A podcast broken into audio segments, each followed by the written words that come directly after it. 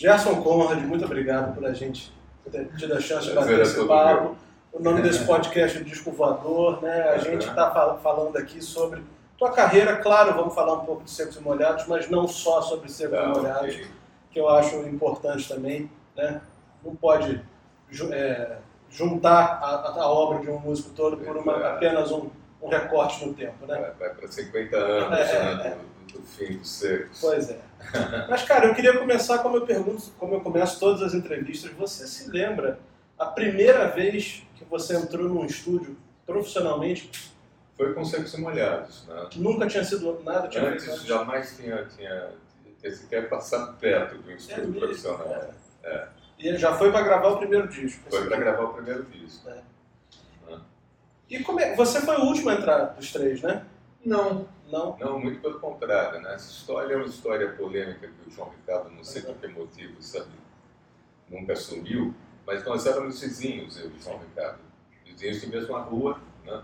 morávamos a 60 metros, sei lá, na mesma calçada, Lá em São Paulo. lá em São Paulo, no, no- no bairro da Bela Vista, né? bairro tradicional de São Paulo.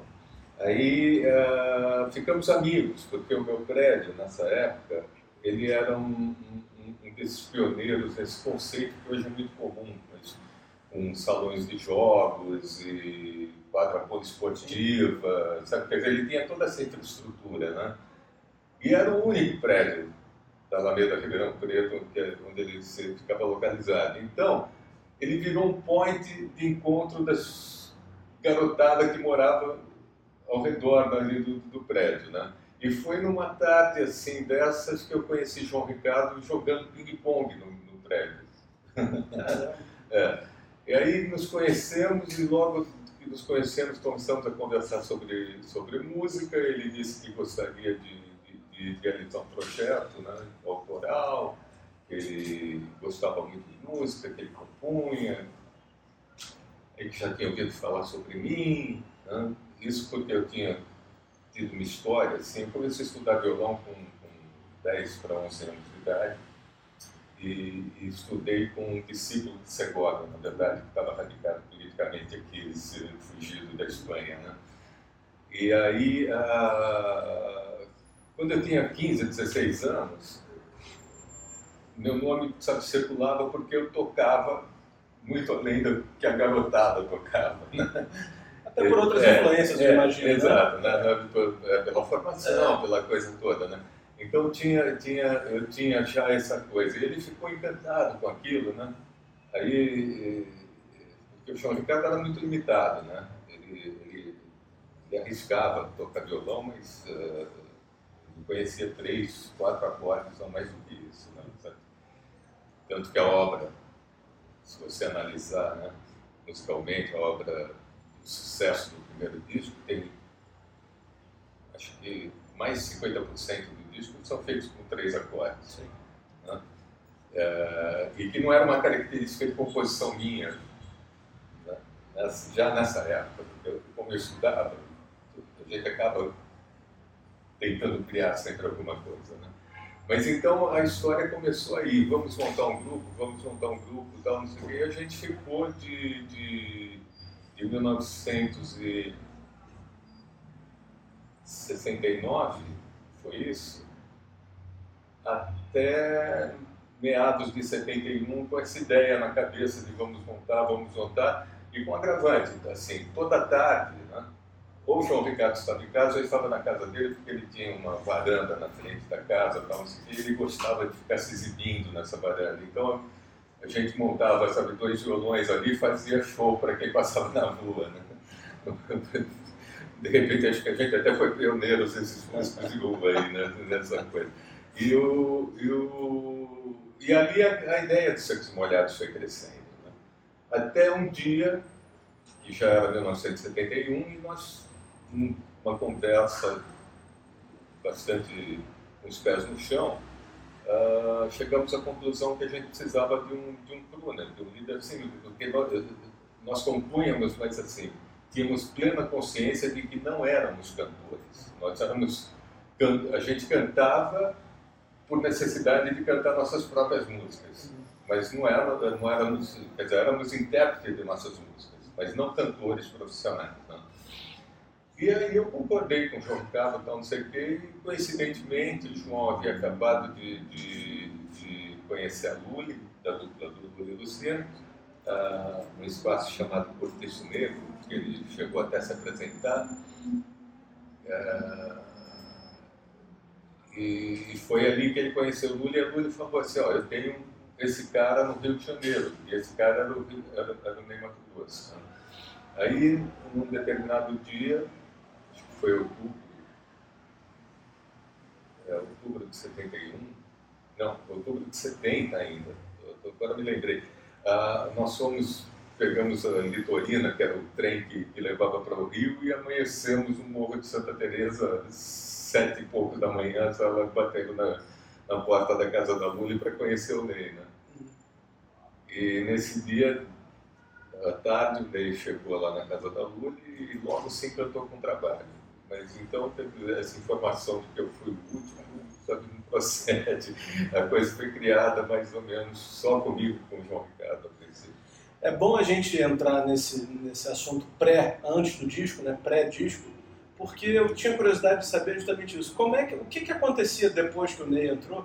Vocês faziam shows já com esse nome? O repertório não, não, era desse disco? Não, não. A gente teve uma primeira tentativa, eu e João Ricardo antes, com um grupo chamado Eric Expedição, onde Eric não queria dizer absolutamente nada. Na verdade, até queria.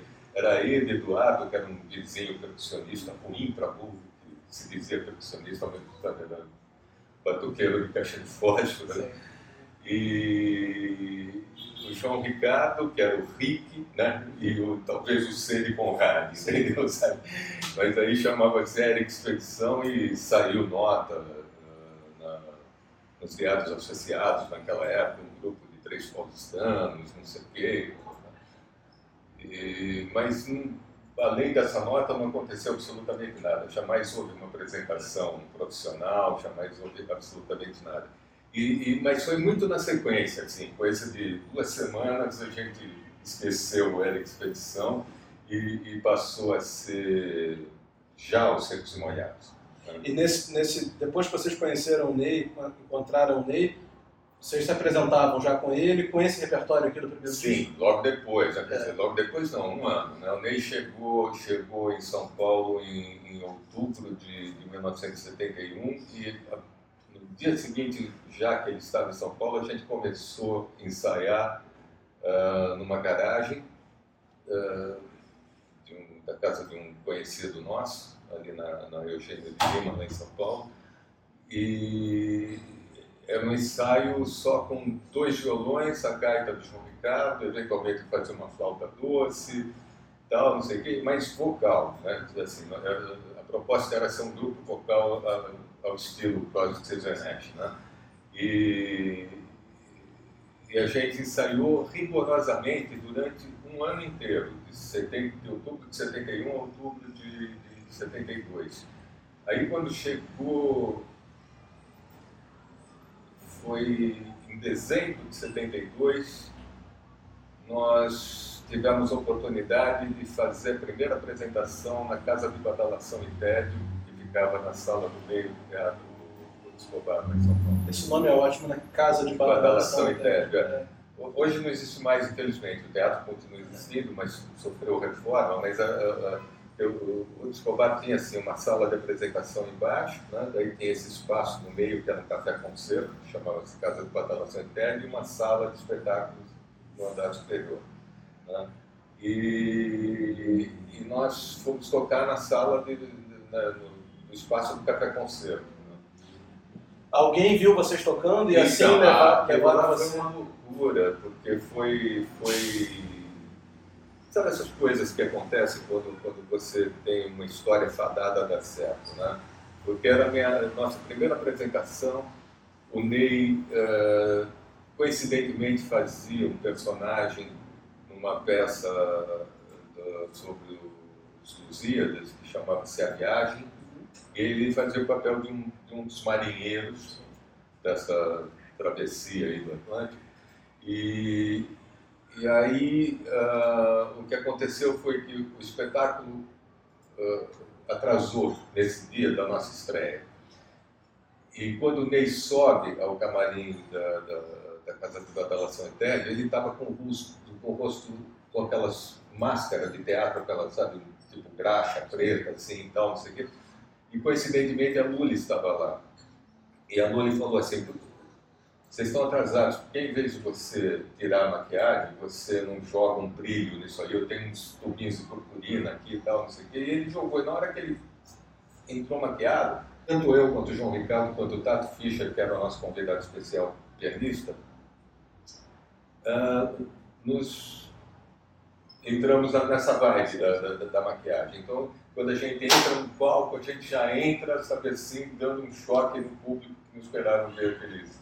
Quase que por acidente, né? Por, é, quase por acidente. Apesar de que, durante esse ano, a, a intenção da máscara já existia, né? porque a gente estudou muito uh, a coisa do teatro no japonês, o teatro kabuki, kabuki é, do, do, do, teatro grego, por que da máscara no teatro grego.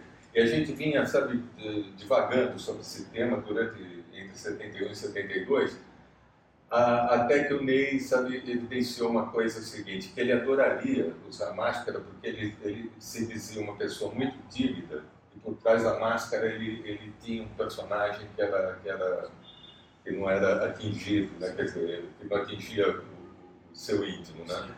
E a gente levou aquilo muito a sério, então a gente passou a adotar a maquiagem como, como, como característica da banda. Quem foi a pessoa que levou vocês para a Continental? Foi Moraci Duval, que coincidentemente estava nesse dia de estreia da, da, da, da Casa de Badalação Interna. Moraci, nessa época, além de advogado, né, empresário artístico, ele era também jornalista, escrevia para o Jornal da Tarde nessa época.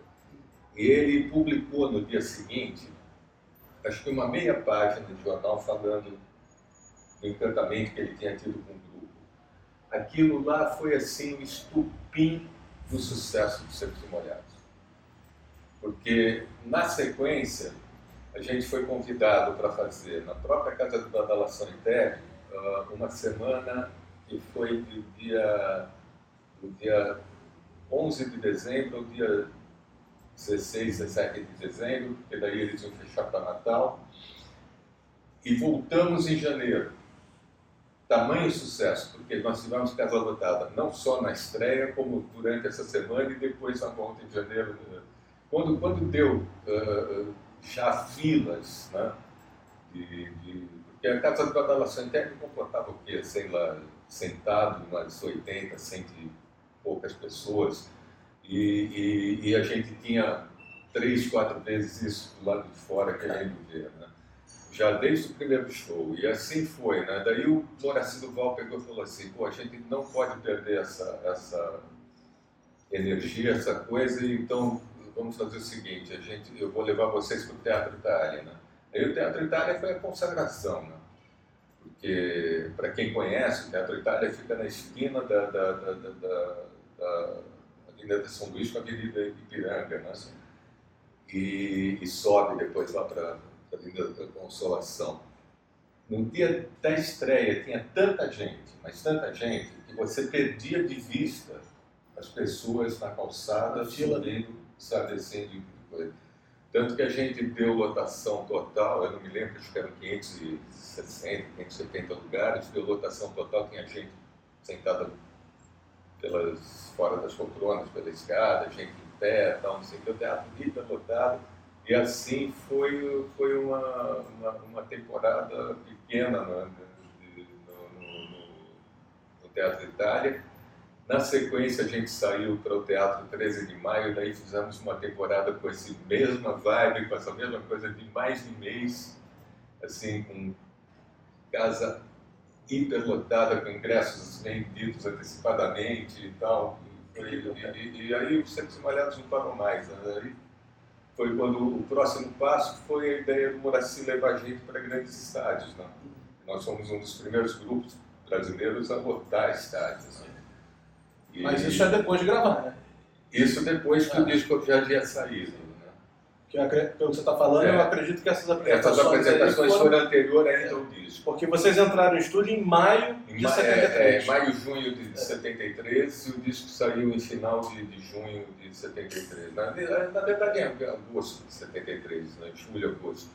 Ah, mas quando, quando, quando o disco lançou, né, já saiu sucesso, né, muito graças a essas apresentações que já estavam boca a boca das pessoas. Você citou agora aí Crosby, Stills Nash, né? Tem muita coisa, muitos arranjos, muita harmonia nesse disco, assim, coisas vocais, né? Que eu acho incríveis da gente comentar. Você se lembra de alguma situação assim dentro do estúdio que você possa contar? Alguma história que você possa contar assim? Não, é, na verdade, é, é, assim, né? Foi, é, foi, foi, não era muito fácil trabalhar esses vocais pelo seguinte, né? O Ney, é, nessa época, ele, ele, ele, ele tinha o dom de uma belíssima voz que mantém até hoje, graças a Deus, né? mas ele, ele era meio limitado, eh, sabe, em termos de, de, de, apesar de ter cantado em coral, coisa e tal, sabe, ele não era chegado a segunda voz, sabe, terceira voz, coisas, né, vozes, né, de, se você fosse abrir coro, ele, sabe, ele se perdia um pouco. O, o João Ricardo, por outro lado, idem, né, e com agravante, ele cantava, sabe, numa região muito grave, né? quer dizer, que era o oposto do Ney, que tinha uma região, uma frequência muito aguda de, de, voz. E eu, até por conhecimentos mais do que ele, sabe, de, de, de, música, né? fui o responsável pelos arranjos vocais o tempo todo no Sexo Molhado, dos dois discos. Né? Então, tudo que você ouve de floreio sou eu fazendo. A voz mediana, que, que é a segunda voz do sertanejo hoje, sou eu quem faz.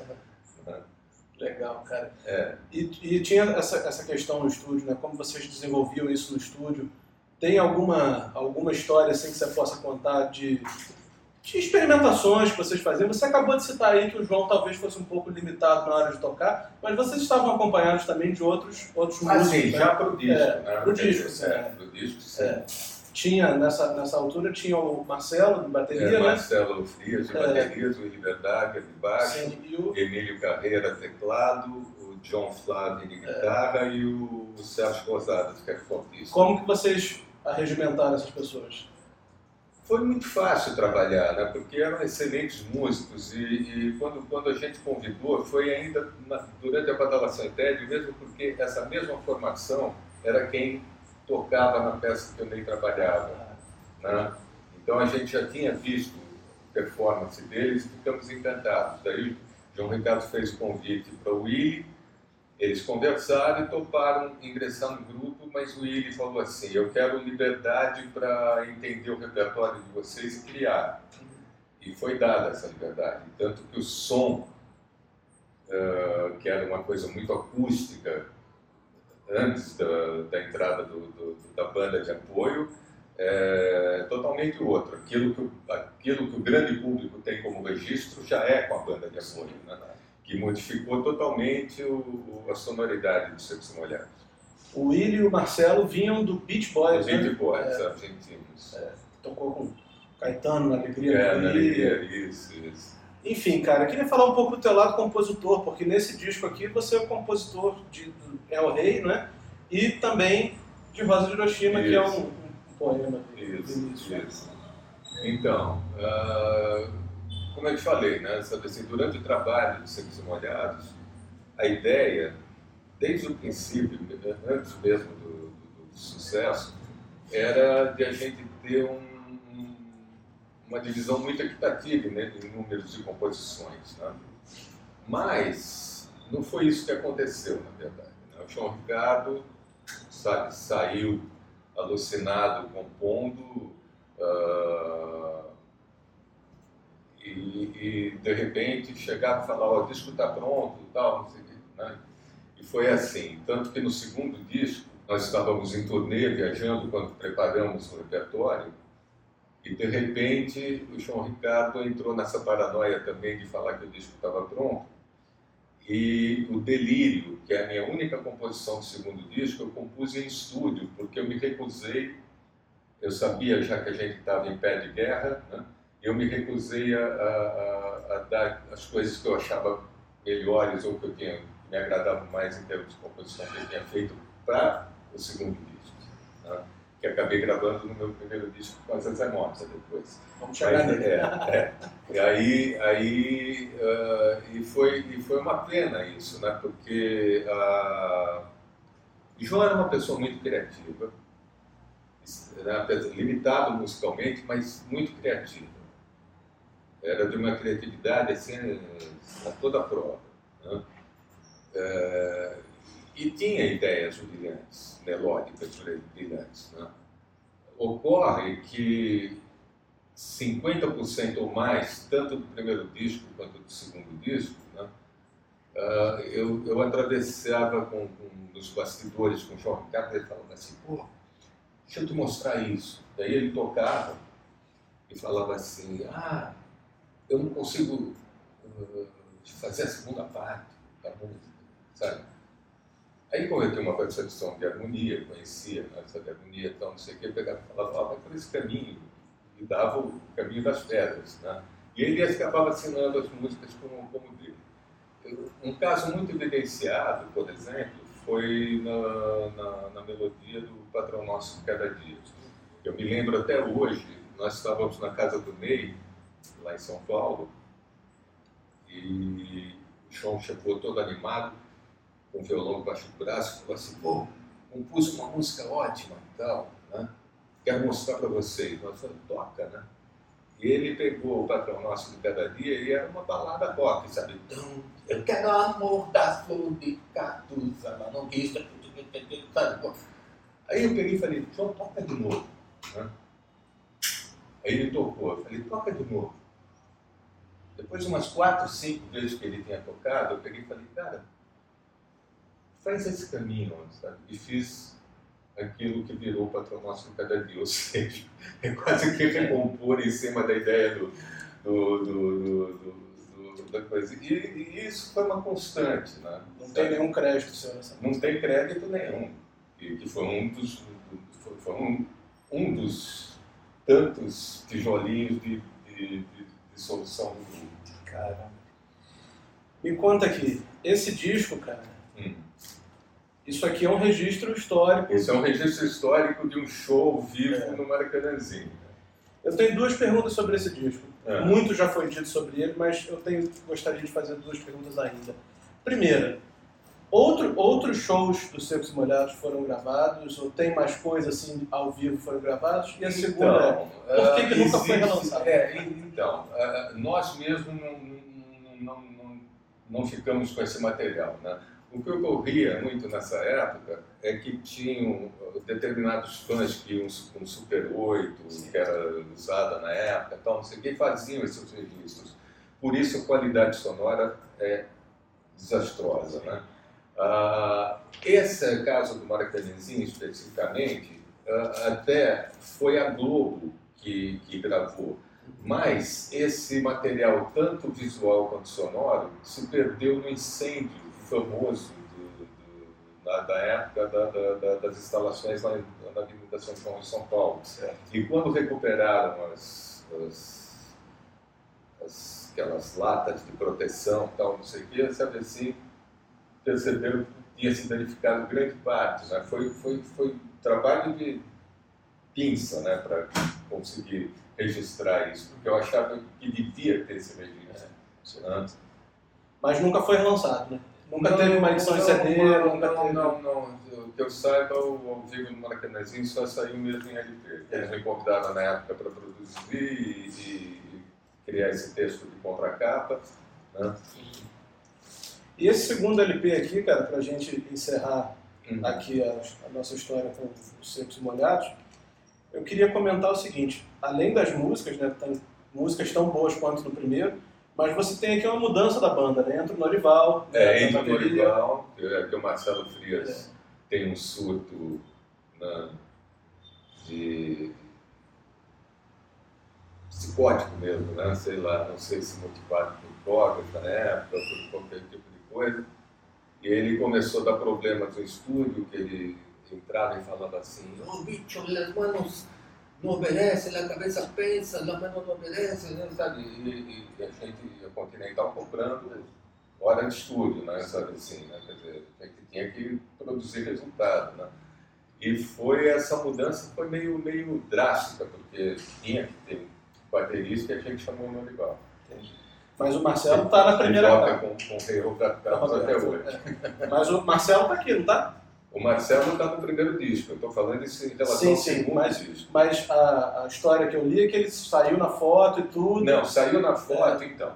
Quando, quando, quando nós convidamos os músicos, né, ainda que eu nem ainda participava lá da peça, da viagem, né, e os músicos eram, tocavam ao vivo nessa peça e tal, nós abrimos a possibilidade de todos virarem secos e molhados.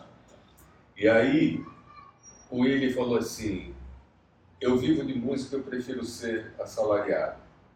E assim foi o Emílio Carreira, foram todos eles. Aí o Marcelo, que tinha a princípio tocado, né, chegou até a produção da foto. Quando a foto ficou pronta, ele falou: Cara, olha, eu prefiro a garantia do salário e tal, não sei o que. Evidentemente que todos se arrependeram amargamente, né, porque a gente pagava bem, mas na época a gente saía com aquelas bolsas baianas assim de envelope de couro lotada de dinheiro cada um de nós. Né? Sabe? Então era uma loucura. Bom, Gerson, eu quero então entrar aqui na tua carreira solo, né? Falar um pouquinho é. desse teu primeiro disco solo de 1975, né? O disco que você fez com a Zezé Mota e perguntar como foi essa transição, né? Como então, é que então, você sai essa, da banda essa e chega coisa aqui, Então, essa coisa foi o seguinte, né? quando acabou Secos Molhados, é evidente que as gravadoras tinham interesse em cada um de nós em separado, né? Ah, o primeiro interesse que eu tive antes mesmo da Som Livre foi, foi a Odeon. Eu já, já tinha me mudado para o Rio, uh, eu, eu mudei também 74 para cá, o grupo acabou no dia 4 de agosto de uh, 74 e quando foi em outubro, início de outubro, eu me mudei para o Rio de Janeiro. Isso porque naquela época as coisas uh, aconteciam mais aqui no Rio do que São Paulo. Né? E a gente sabia que estava com uma porta aberta em termos de carreira profissional, tal, não sei o quê, e eu acabei me mudando para cá. E aí o que aconteceu foi o seguinte, meu primeiro contato foi com, com a, com a Odeon, né? EMI Odeon. Né? E eu não me lembro exatamente do motivo de eu não ter assinado com a Odeon, mas eu me lembro muito bem o motivo do porquê que eu assinei com a, com a, com a Som Livre. Porque eu estava numa reunião, num almoço, lá na Cinelândia, aqui no Rio, com o pessoal da Odeon, e chegou o pessoal da, da Som Livre, né? O do Grafamelo e tal, não sei o que, papai, invadiram o negócio e falaram, olha, cara, a gente tem uma proposta assim, chamadas na TV, papapá, a gente cobre teus ensaios, cobre teus músicos, cobre, quer dizer, era, era inúmeras vezes mais relevante a, a, coisa do que...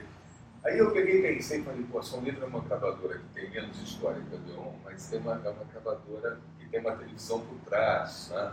tal, não sei o que, e resolvi uh, assinar com a, com a Livre. Né?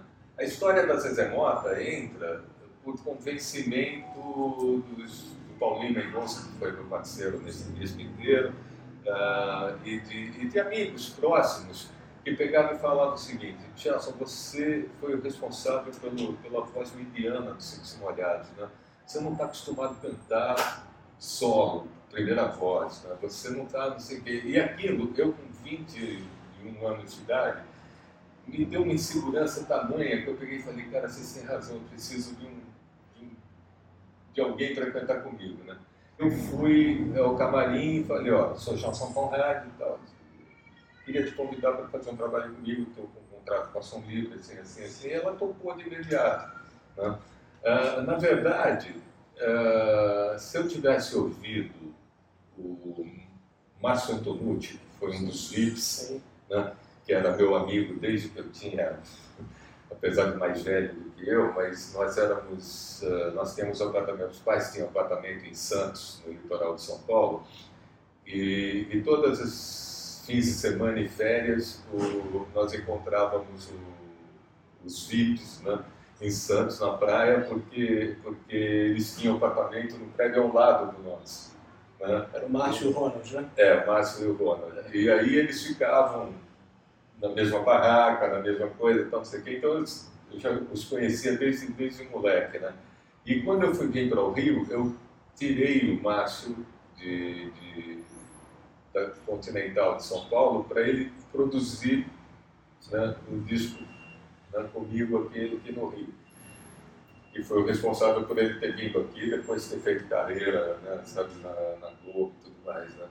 E aí o que aconteceu foi, foi o seguinte, o Márcio em nenhum momento aprovou essa história de eu ter gravado. Fosse com o Zezé, ele falava assim, cara, o nome é seu, eu tenho mais experiência que você, me escuta, pelo amor de Deus, Gerson, sabe? Você, mais pra frente, você pode se arrepender disso, sabe? Uh, não tem mistério, entra, grava, sabe, a tua verdade, grava tal, não sei o quê. Eu ignorei, sabe, todo esse tipo de coisa, né? Ah, na verdade, a gente teve também uma carreira muito, muito rápida, né, dizer, juntos, eu e César Mota, né? apesar de termos feito alguns shows significativos, viajamos alguns estados, né, nessa época, após o lançamento desse disco da São Livre, mas a coisa uh, foi também um furo na água pelo seguinte, uh, eu sempre tentei enxergar, sabe, assim, com uma visão aberta de marketing, né? Eu sabia que Zezé Mota estava com o lançamento do Chica da Silva. Sim. Eu falei assim, isso vai me trazer publicidade. O problema é que eu entendi dessa forma, mas a Som Livre não, entendeu? Eles eram bitolados, cara. Então eles pegaram e me atrasaram o lançamento que era para coincidir com, com, com, com Chica da Silva. Eles me atrasaram datas, coisas e tal. Quer dizer, começou tudo errado, na verdade. Né? Mas a gente tocou até onde deu. Né? Daí chegou um momento que a Zezé começou a ter muita visibilidade por causa do filme, coisa e tal. Daí chegou para mim e já disse, ah, não sei, sabe, eu estou com proposta para gravar sozinha. Eu falei, Zezé, nós temos um, um convite, né? apenas sabe, um, um, compromisso moral nesse sentido. Não tem nada que nos une. Né? Fica à vontade. Ela resolveu sair e eu toquei minha vida. Né?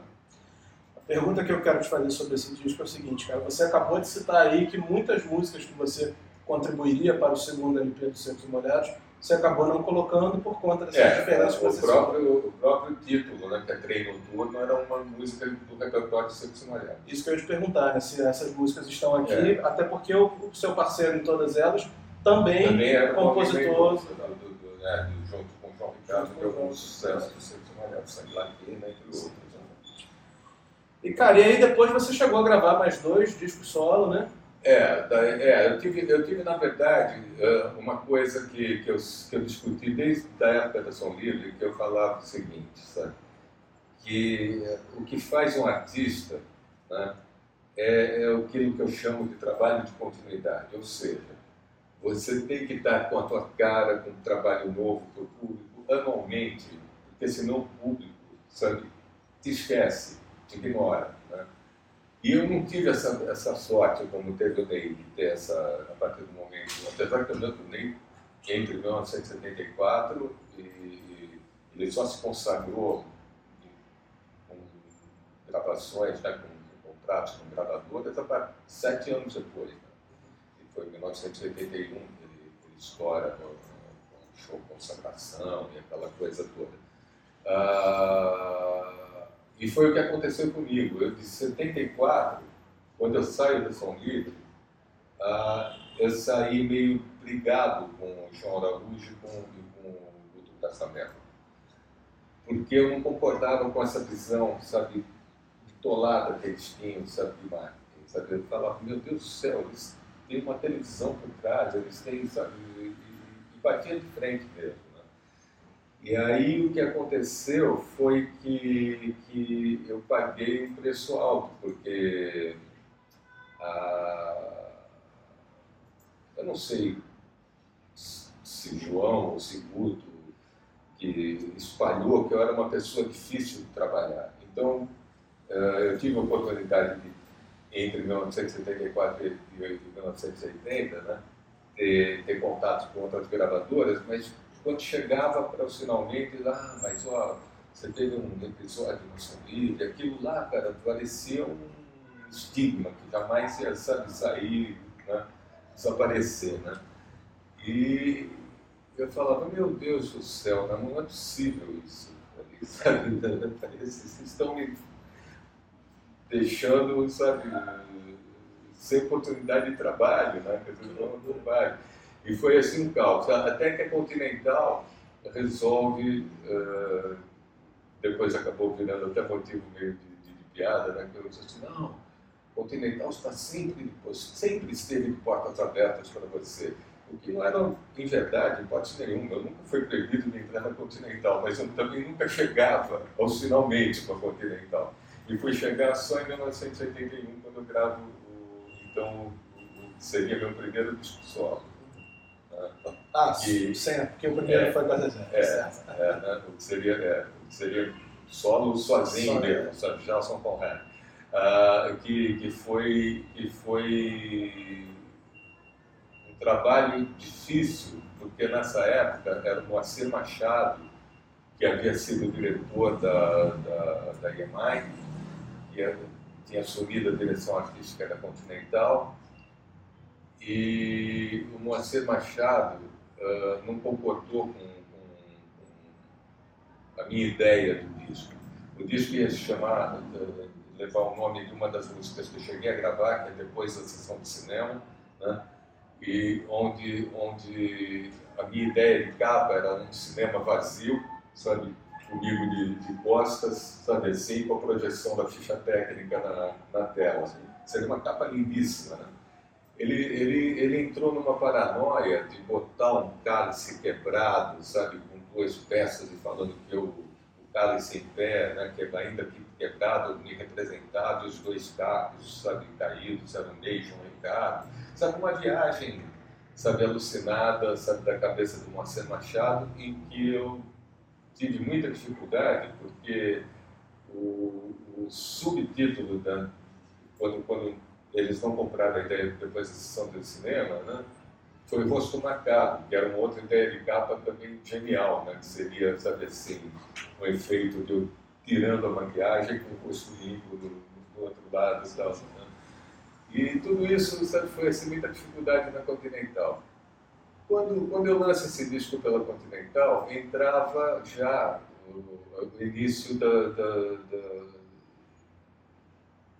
da, grande mudança no mercado fonográfico né, que houve né, entre 1900 a década de 70 e 80, onde começam a aparecer grupos né, uh, e cantores e compositores que eram filhos do, dos chamados pseudos produtores que se, que se achavam literalmente, os, desculpe o termo, os caga-regras, né? sabe? Não, o sucesso tem que ser dessa forma, você tem que compor assim, coisa e tal. Eu falei, cara, eu vou bater de frente com essa gente, não vou gravar mais nada. E foi realmente o que aconteceu, né? Porque é, é, o meu trabalho de composição é um trabalho, sabe, muito intuitivo, de criação mesmo, né?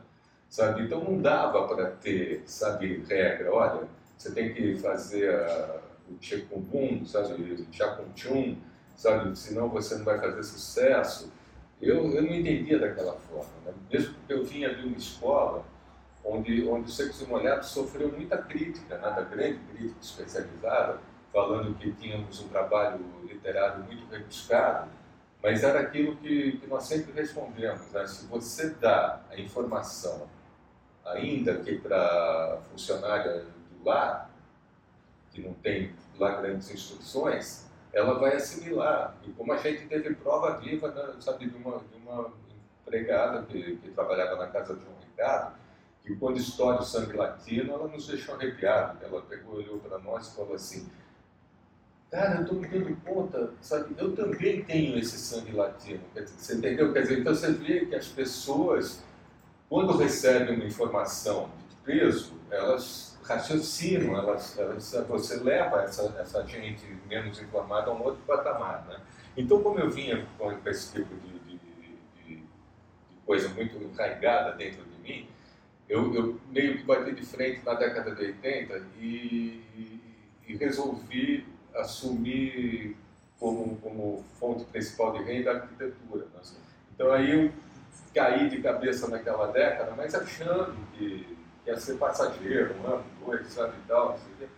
Quando eu dei por mim, havíamos passado muitos anos, cara. Eu estava fora de gravadora, fora do, quer dizer, não fora do mercado, mas eu estava, uh, porque eu sempre fiz assim, durante esses 50 anos eu nunca estive fora dos palcos. Só que eu, coincidentemente, eu, eu ficava, eu fazia shows no segundo semestre, entre agosto e início de dezembro. Não, me pergunte por quê, porque eu não sei responder isso, mas foram 50, quase 50 anos assim. Cara, a gente falou esse tempo todo de passado, vou te perguntar agora do futuro. É. Você tem alguma coisa planejada para fazer? Não, tenho, eu continuo compondo. Esse tô, ano. Tô, tô, com um trabalho, tô com um trabalho, sabe, na ponta da agulha, né? E, e devo, devo retomar, sabe, assim, shows logo, logo, né? É que eu viajo agora, vou ficar ausente, do, do, do, vou para a Europa, vou ficar ausente durante um mês, né? volto só em meados de maio mas assim que eu retornar, eu vou botar, botar meu time em campo de novo. Né? 50 anos do Secos Molhados. 50 anos do Secos Molhados. E, e inclusive, uh, deve sair um, um, uma produção que vai ser passada pela Globo Play, que é um pequeno seriado 3, 4 capítulos sobre a história dos Secos Molhados. E evidentemente que isso vai dar muita mídia, vai dar muita. Então eu tenho que estar pronto para isso. Né? Isso já foi gravado ou será Já foi gravado. Já foi gravado. Deve Teve algum encontro de vocês três? Dos três não, porque o João Ricardo não se, se negou a participar, mas uh, eu, Ney, Paulinho Mendonça, Willi Verdager, Emílio Carreiras, gravamos muitas coisas juntos. Depoimentos, na tá verdade. Certo. Gerson, quero te agradecer, cara. Imagina. Obrigado. A gente fez essa entrevista aqui, como meio, eu te falei, meio, né? Meio corrida. Meio corrida, como eu te falei. Hoje de manhã você nem imaginava. Nem, nem imaginava. Mas... mas, poxa, é, um, é realmente Não, um grande prazer. Eu, eu sou fã da banda e, e, é um, uma Saber que nós já tínhamos nos conhecido é. alguns anos atrás, é verdade. Uma honra poder bater esse papo contigo, tá, cara? Muito obrigado. Muito obrigado a você. Valeu, galera. Até semana que vem. Valeu.